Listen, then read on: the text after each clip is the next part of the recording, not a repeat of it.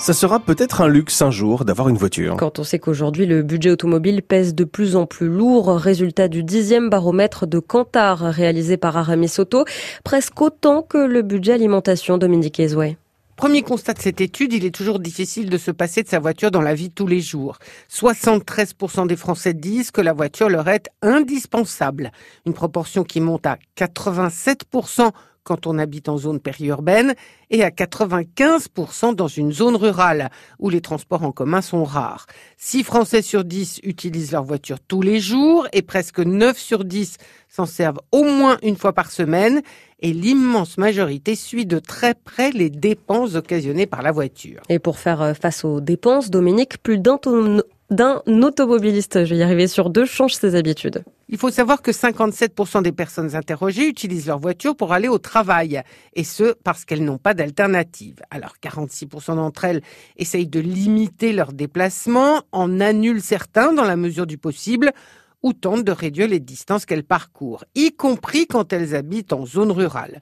En Ile-de-France, elles se reportent sur les transports en commun quand elles le peuvent, mais pour beaucoup, les alternatives à la voiture ne sont pas pratiques.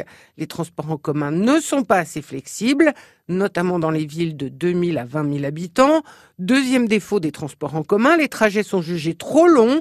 C'est particulièrement vrai pour les citoyens des villes de plus de 100 000 habitants. Pour acheter une voiture, les consommateurs doivent serrer certaines dépenses. Un tiers d'entre eux, en tout cas, pour pouvoir acheter une voiture, plus d'un consommateur sur deux rogne sur ses vacances.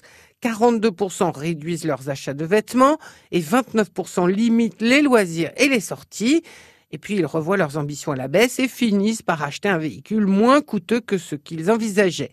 44% se rabattent sur un modèle low cost et 38% jugent que le meilleur choix, c'est une voiture d'occasion récente.